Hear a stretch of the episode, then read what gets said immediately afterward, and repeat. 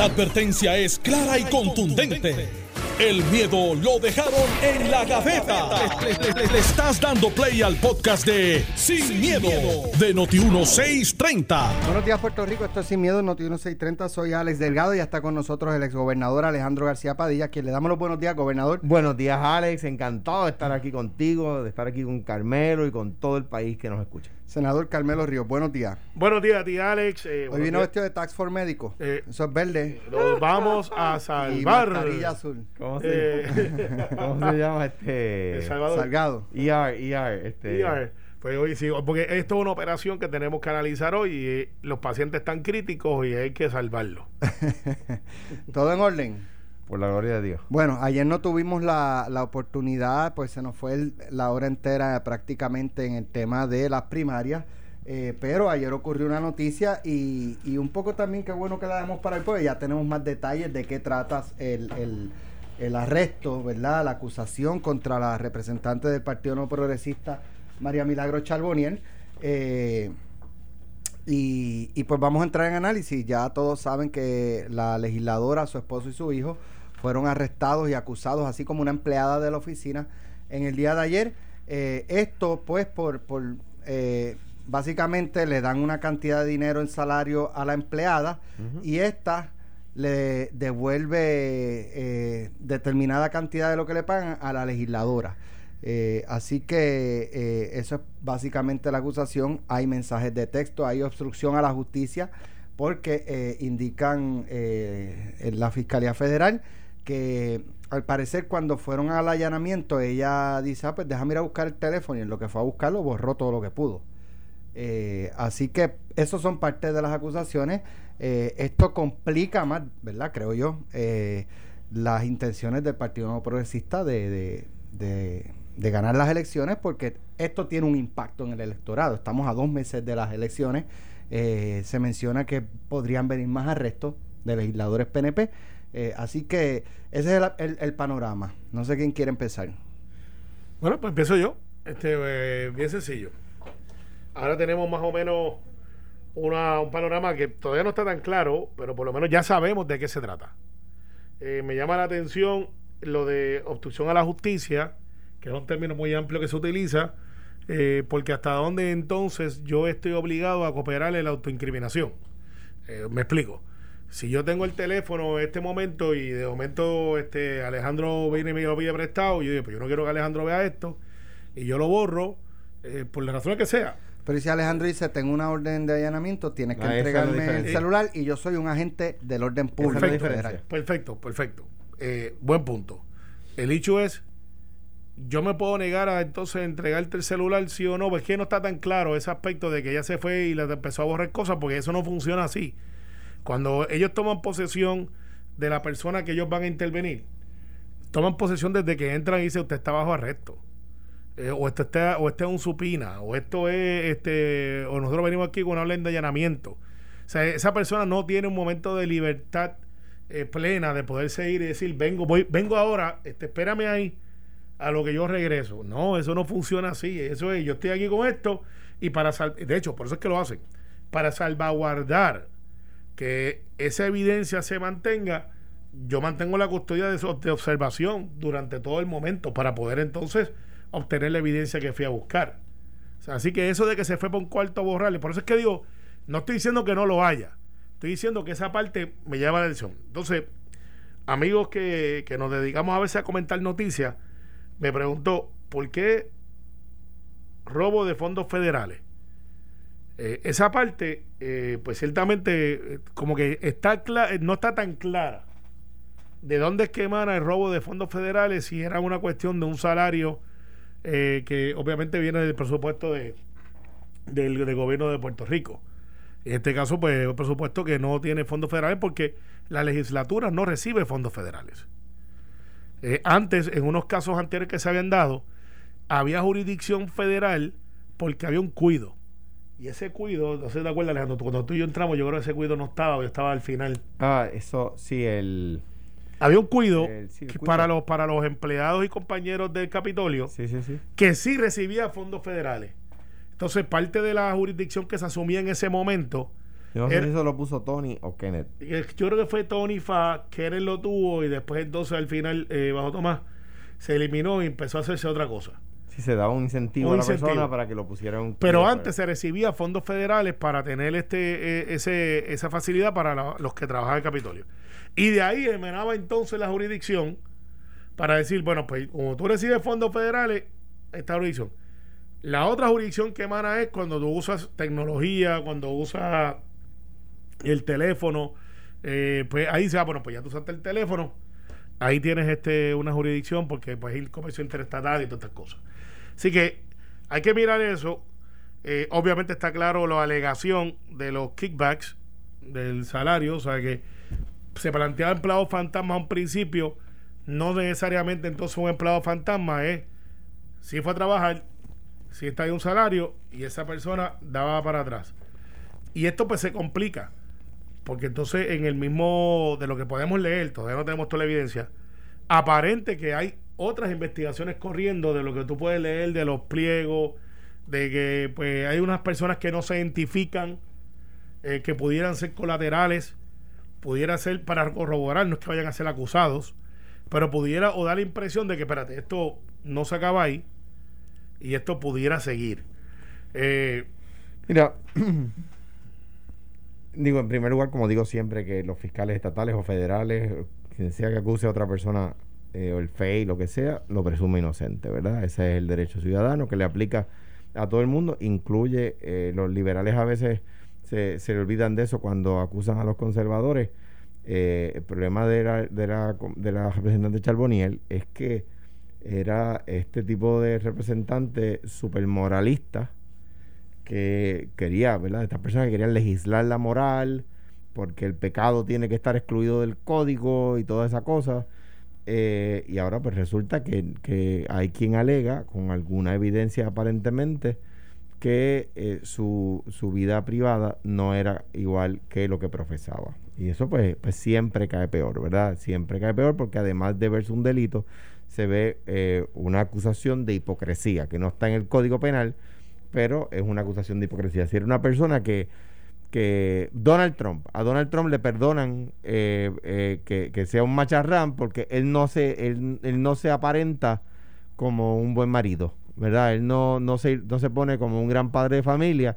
Por lo tanto, cuando dice una macharranería se espera de él, ¿verdad? No que esté bien, pero la, la opinión pública se la Eso tolera. Lo, lo- lo que da.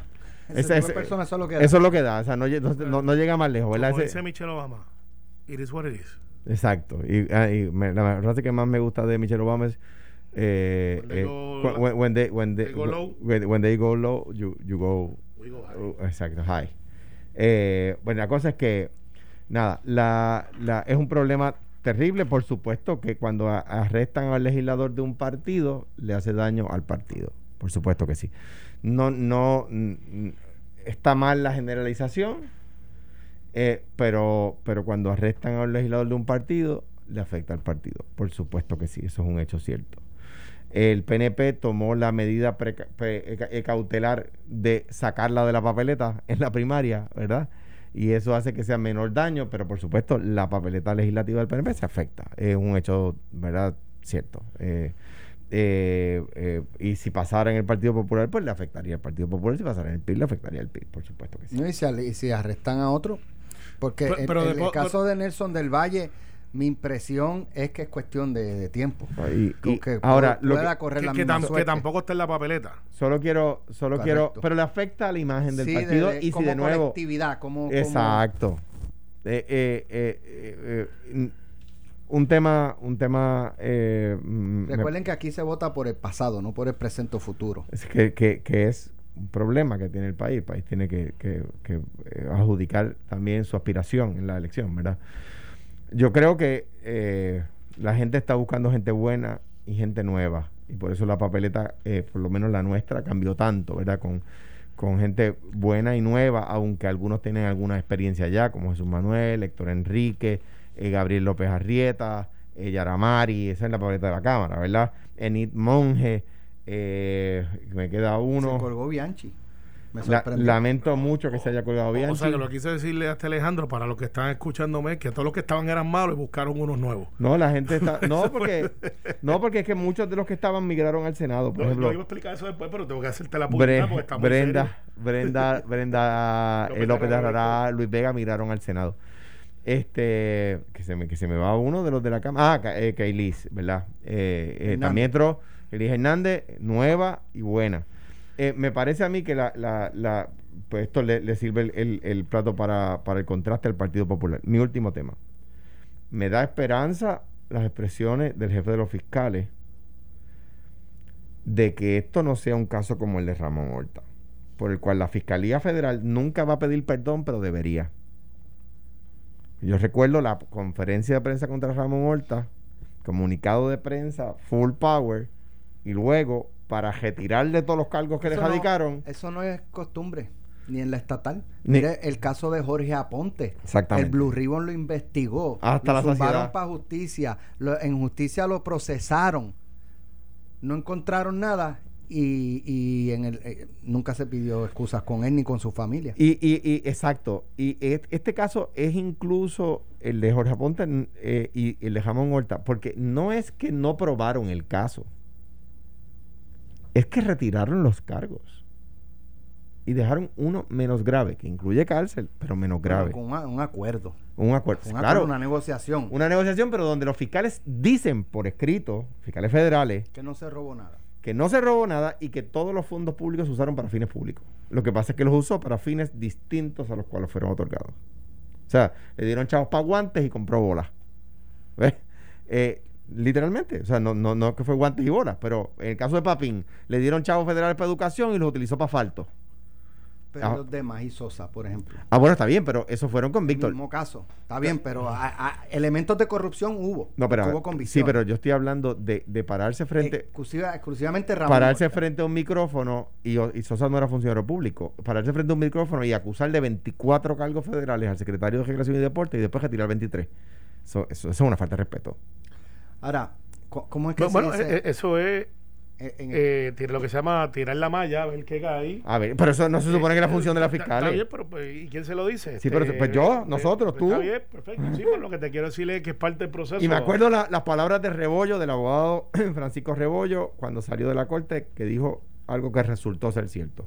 Que los fiscales lo digan, no lo hace verdad.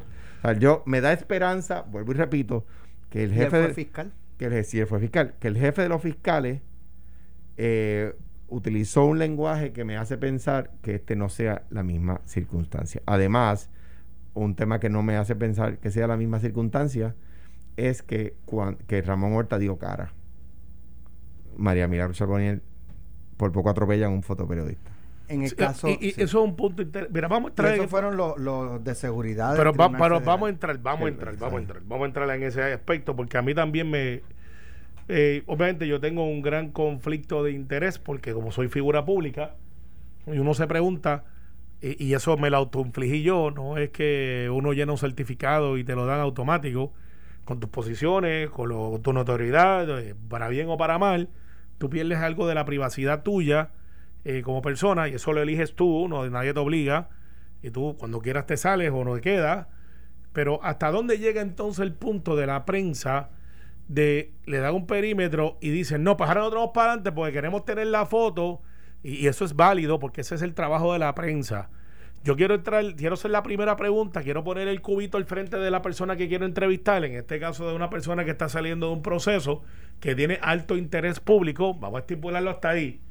Pero una vez tú te montas en el vehículo, que aquí es que yo quiero ver el análisis, una vez tú te montas en tu propiedad, en tu propiedad, porque pues a un para allanamiento, si un policía te detiene mientras tú estás conduciendo, te, te- te- dice, sálgase del vehículo.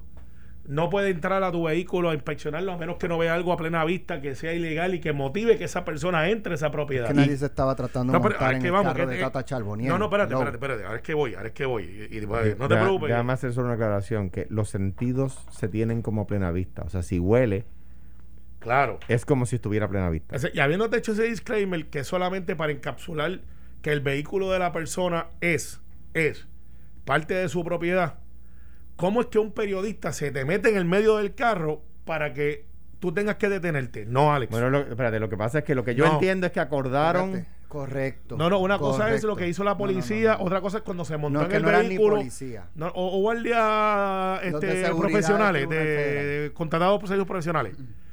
El hecho que yo tengo es, y esto es motivo de. de O sea, de que pero usted es válido. Él se metió, pues. no, no, que no se que se puede lo meter. enredado. No se puede meter. Entonces, por lo tanto, usted está justificando que se lo llevaran lo que- enredado. no, lo que estoy diciendo es que él no se debe meter. No se debe meter, al igual que esto es motivo de discusión eh, con estrellas de Hollywood, cuando los paparazzi vienen y ellos salen de comer y le tiran la foto y de momento viene y se mete el periodista dentro, el frente del carro, como que pásame por encima hasta que no me den la foto.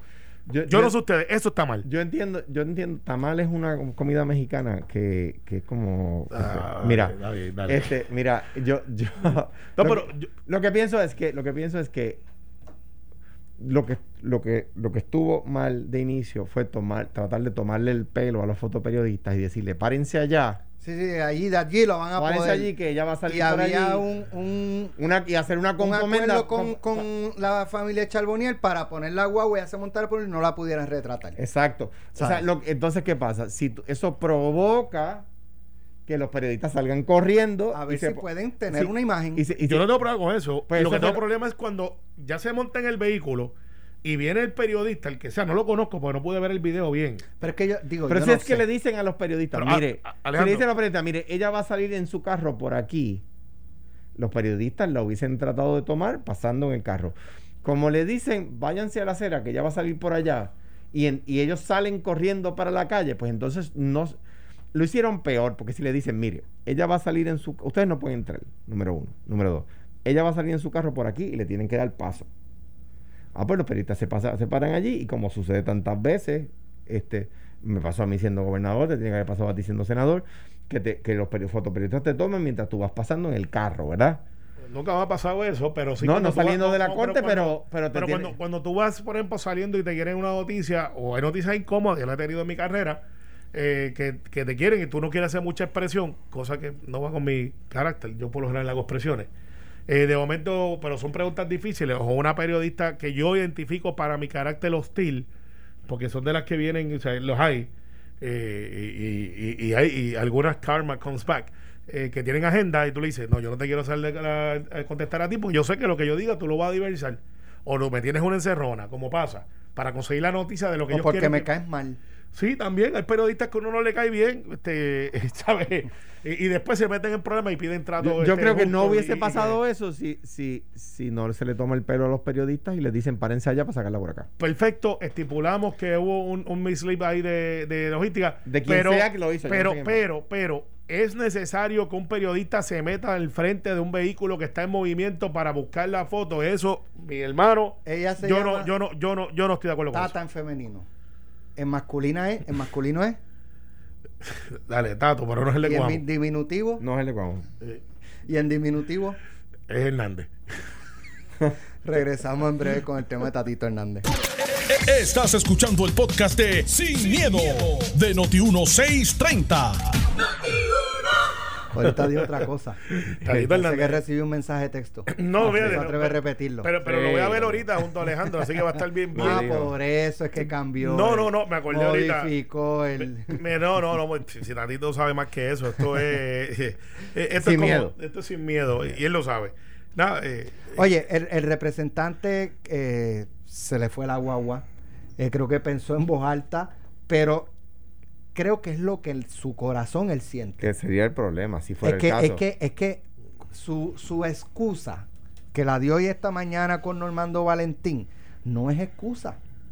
O sea, él dice, bueno, lo de Tata Charboniel, es que pues como nos quitaron las dietas, las millas, pues imagínate, uno tiene que buscársela. Dios no mío. es lo que él dijo. No. Pero, pero se presta para ese tipo de, de interpretación de que pareciera estar justificando que los legisladores cometan ese tipo de actos porque les cortaron chavo. Mira, Entonces, eh, cuando se forma la bola de nieve, Charlie Delgado le cae arriba, Jesús Manuel le cae arriba. Yo no sé si Alejandro le va a caer arriba ahora, así que no se despegue de noti uno, sin miedo. Pero, pero esta mañana viene, viene aquí el programa con Normando y dice, bueno, si, si ustedes dos se ofendieron, pues mis excusas. pero ¿y si eh, no me sentí ofendido? Ah, pues, estamos cool. No, o sea, no, no. es yo eso no hay un reconocimiento de que se cometió un error porque uno lo que dice es cometí un error y pido mis excusas, pido perdón, lo que sea. No es yo lo pido bajo estas condiciones. Si no, no pido nada. Pues en tu corazón, eso es lo que tú crees. Y yo creo que Tatito Hernández sigue creyendo en su corazón que esto es culpa de que le cortaron lo- los fondos a- o la compensación a los legisladores. No, o sea, no, la discusión del legislador ciudadano versus el legislador a tiempo completo no aguanta más. El legislador a tiempo completo fue una buena eh, idea que ha resultado ser una mala práctica.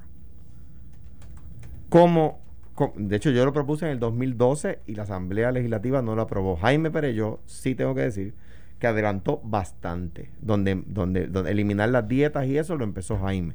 Después el Senado también lo adoptó con Eduardo Batia. Pero la propuesta de, de campaña que no logramos, porque algunos legisladores, no todos, algunos legisladores se empecinaron, eh, era volver al legislador ciudadano.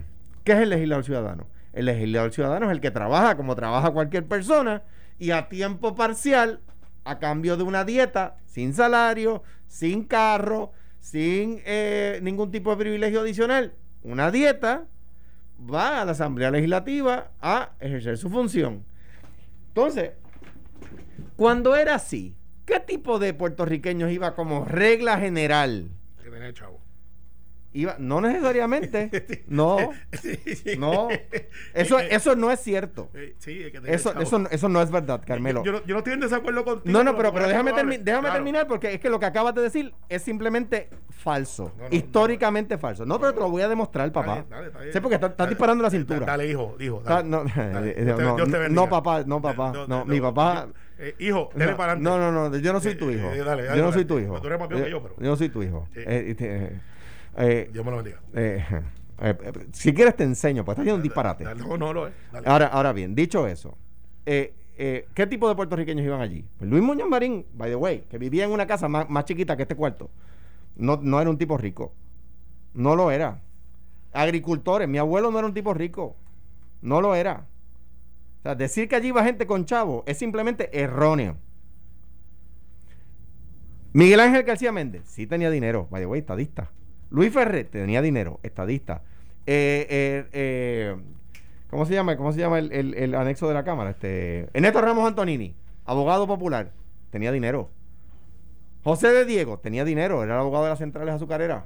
Había gente de todo tipo, Carmelo. Repíteme eso, porque es que hay mucha gente que no sabe eso. Que José de Diego era el abogado de las centrales azucareras, no era abogado de los trabajadores. Que, que era. Era un gran abogado. no, no, espérate, pero ese era el, el- la bujía económica de Puerto Rico. En aquel momento En sí. aquel momento. Ahora bien, y, y digo, era terrible porque eh, acaparaban todo, ¿verdad? Y empobrecían al país. Pero, pero dicho eso, dicho eso, o sea, ¿qué clase de gente iba al Senado y a la Cámara en aquel momento como regla general? Hoy hay gente buena en la Cámara y el Senado. Aquí está Carmelo. Pero pues, son la excepción. O sea, vamos a hablar en plata. O sea, el Senado del 64. ¿Qui- ¿Quiénes componían el Senado del 64? Pero mira, allí estaba Luis Muñoz Marín, estaba Samuel R. Por mencionar estadistas, estaba, eh, eh, ¿cómo se llama? Mayagüez, lo mencionó ahorita, este, Miguel Ángel García Méndez, Luis Ferré, Luis Negrón López, eh, jovencito, el rookie del Senado, el jovencito del Senado, el profesor, este, estábamos hablando de él hace poco, eh, Legislador.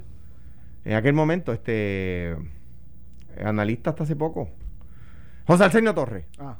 Imagínese usted ir a una vista pública. Carmelo, chequete esto.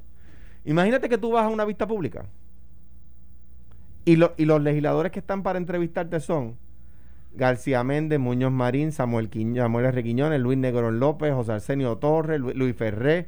Y están allí para preguntarte, Georgie, Pellé. pa- pa- para preguntarte sobre tu proyecto de ley. Eh, Selhammer, eh, este, hay muchos, bueno, no, no otra vez le dicen porque Pellé viene de la policía de Puerto Rico Yo no como he dicho que civil. sean malos. No, no, yo sé Este, por dónde lo usted- estoy- lo estoy yo- metiendo en la lista de Alejandro. yo sé por dónde ustedes No, por Carmelo, La yo, gente sabe también. yo fui senador y, y, y, y tú sabes que, que, que ha desmerecido, tú y yo estuvimos allí, lo vimos, y tú y yo nos hacíamos señas cuando llegaba X senador o senadora a decir se chavó la vista. Sí, bueno, yo le decía, gracias por haber participado. Sé que tiene unos compromisos en su. Pa' que yo- se fuera. Por eso es verdad. Eso yo sí es haber verdad. claro. con él, yo, yo, yo pienso que el pueblo perdió un legislador. Hay gente que llegó de chavo allí. No, no te Yo- voy a decir lo que pienso. Yo creo en que el aire, pueblo pues. perdió un legislador como Larry Seilhammer precisamente por esas frustraciones.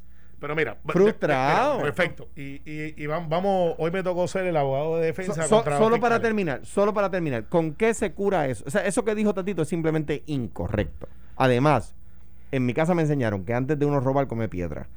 Número uno. Número dos, eso se cura con el legislador ciudadano, el legislador que sufre lo que sufre el país y a tiempo parcial sirve en la Asamblea Legislativa, como es en la 90% de los países del mundo y, by the way, para los amigos del PNP, como es en los 50 estados. Mira, eso no es del todo correcto. Hay legislaturas, a veces dicen la que Puerto Rico es de las más caras. No es correcto. Si son estudios sobre eso eh, a nivel nacional. Y Yo no ejemplo- sé, no sé la respuesta. Ay, no, pero, eh, pero lo tomo por bueno lo que tú Sí, estás diciendo. Por ejemplo, en Nueva York hay gente que son comparables con la legislatura aquí y se ganan 160 mil pesos. No es la misma economía, la de California igual, y, pero hay otras que están bien por debajo como New Mexico, que en New Mexico cobran 16 mil pesos y tienes tu carrera y se reúnen 60 días al mes y tienen un revolú y quieren cambiar el sistema, pero no se atreven.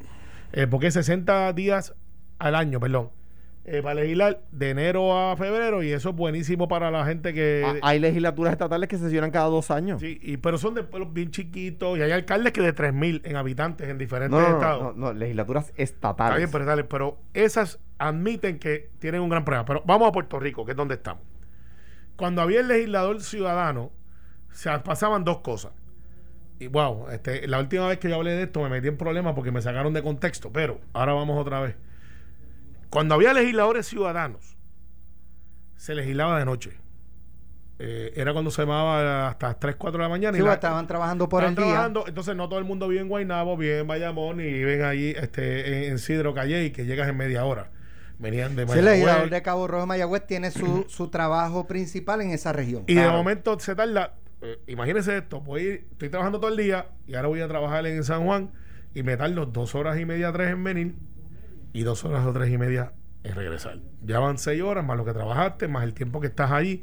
Y era un dolor de cabeza eh, para los portavoces, que son los que tenemos que manejar el floor, de decir dónde están mis legisladores, porque necesito votar, necesito el número de votos. Y se pasaban todos en una panadería que ya no existe, que La Imperial. el Imperial, donde los periodistas estaban en un lado y los legisladores en otro comiendo. Pues entonces cuando salía uno, los periodistas iban detrás, eh, porque era la manera de poder mantener esa, e- e- eso corriendo. De ahí es que salen los salón café de la legislatura. Y dicen, para que no tengan excusa, comen aquí, los tenemos aquí. Mucha gente no sabe que se paga por eso. El legislador paga por eso, Por el Salón Café. por el salón café. Eso no se habla mucho, pero tampoco queremos que eso sea la, el- la noticia. Y entonces tenías una cosa que no pasaba ahora y antes pasaba. Tenías una o dos damas que eran las que representaban, estaba Belda para aquella época. eh, No, Vela empezó un poco después de los un poco 60. después. En los 70, pero, pero estaba Era- Josefina, no me acuerdo el apellido era de doña una, Josefina. o, una, una o dos damas que De hecho, ma- en los 40 María Libertad Gómez presidió la Cámara, la primera mujer presidenta de la Cámara, María Libertad Gómez. Claro, pero, pero no es como hoy que tú tienes entonces en posiciones de liderato un balance que todavía no ha llegado, pero que está ahí de muchas damas corriendo para posiciones electivas, ocupando posiciones de liderato, eh, porque eso fue entonces evaluándose y fue atendiéndose en el proceso de cuando el legislador empezó a funcionar de día, que es el legislador a tiempo completo. Fallas del legislador ciudadano. Habían legisladores sobre todo uno que lo conocí, litigué contra él, un gran abogado, que sus clientes iban al Capitolio a entrevistarse con él en su oficina y después tenía una orquesta bien buena. Este, Del PNP lo sacaron, lo sacaron. Sí, sí. Digo, él, él Eh, dirigió, él dirigió la orquesta de, de otra persona cuyo nombre, bueno, lo voy a decir, la orquesta de César Concepción, Nicolás, que, sí, que don bueno. Nicolás, que, que paz descanse. Eh, Era tremendo abogado. lo vimos aquí en Noti1, un La poco- última, vez, la última entrevista que él dio fue aquí en Noti1. Pero un, un abogadazo. un, un gran abogado este, dirigía la orquesta de Don Concepción, que si no, no dirigía su orquesta, dirigía la, la orquesta de César Concepción. Que se al llamaba luego así la orquesta. Fallecimiento de Don César, seguro.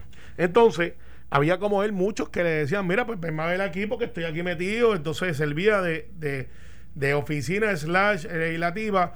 Había menos... Y, y es, esa dinámica no estaba. Entonces, ¿qué es lo que tenemos ante nosotros?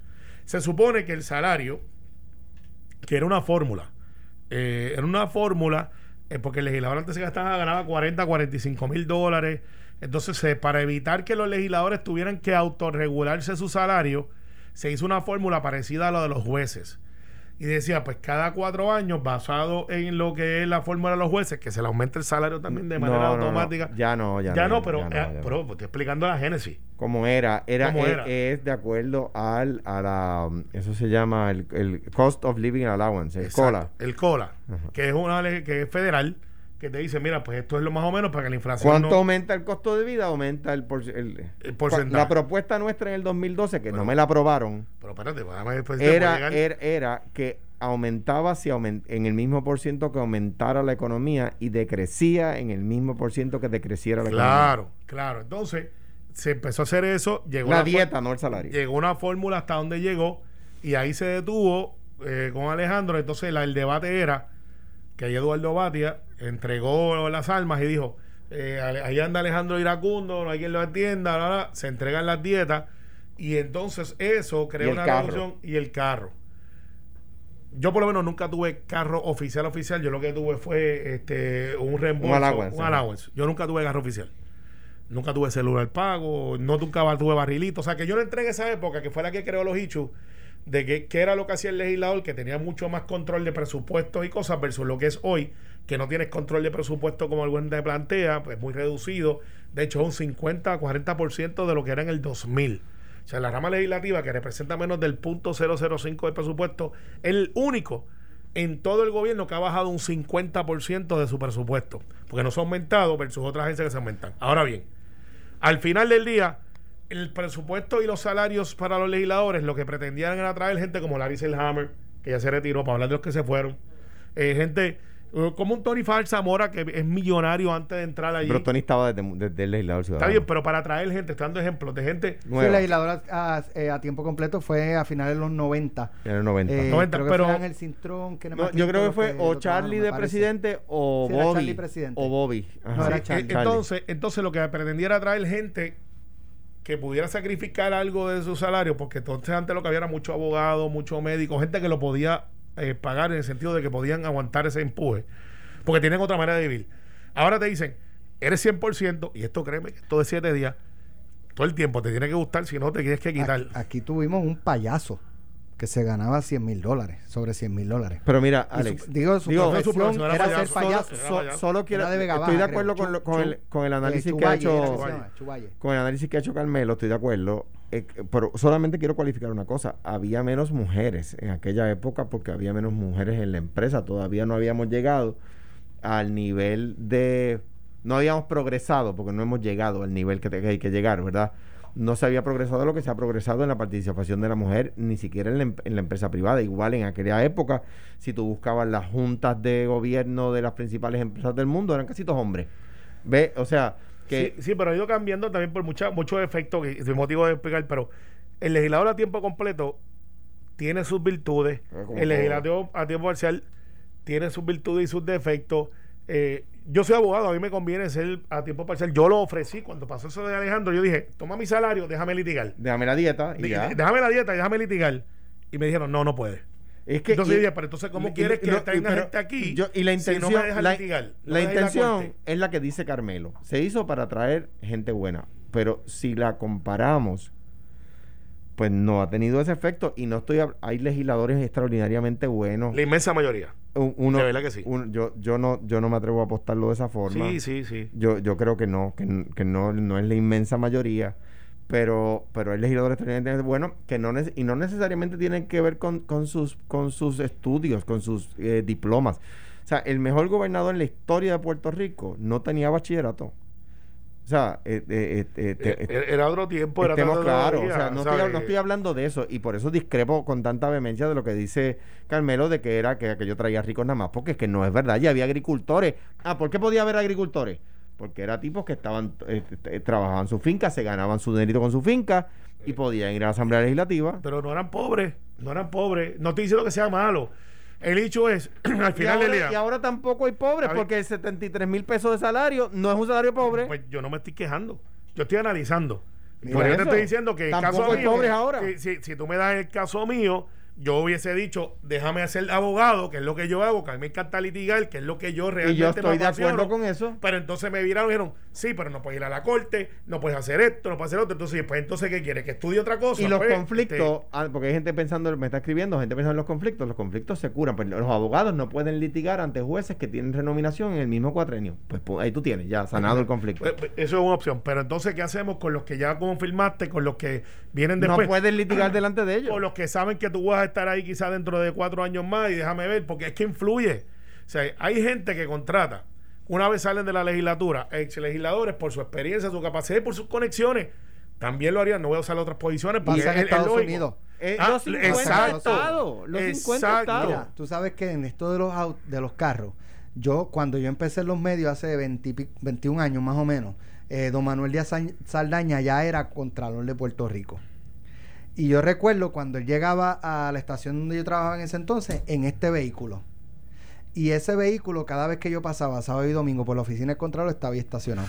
Sí, y, y- y él ahora llegaba tienes, mira, en su carro Y- a la oficina del Contralor y cuando se movía de allí en gestiones oficiales a una entrevista o a visitar, entonces usaba el Y la vehículo. flota del Capitolio tenía una razón de ser porque se cambió a dieta. Cada carro valía, ese ca- análisis lo hizo Kenneth McClinton, valía 2.800 dólares. Cada vehículo Al mes. cot- al, al mes. Al mes. Y Kenneth McClinton, en aquel momento, que todo el mundo sabe que su trademark es que no es muy eh, benevolente, por no decir maceta, eh, frugal, frugal. frugal, frugal, dijo: No, yo le voy a dar a ustedes de 800 a 1.100 dólares y ustedes se encargan de todo. Eso era un ahorro de 1.600 pesos mensuales versus lo que había de flota. Pero, pero ah, ahora le dieron carro. Se lo llevan para las casas. No saben eh, que esos vehículos, después que se acaba el cuatrino, tenían 190 mil millas, 200 mil millas y valían 2 mil pesos, como mucho. Eh, pero son cosas que se han ido ajustando. Yo lo que digo es, no hay solución perfecta.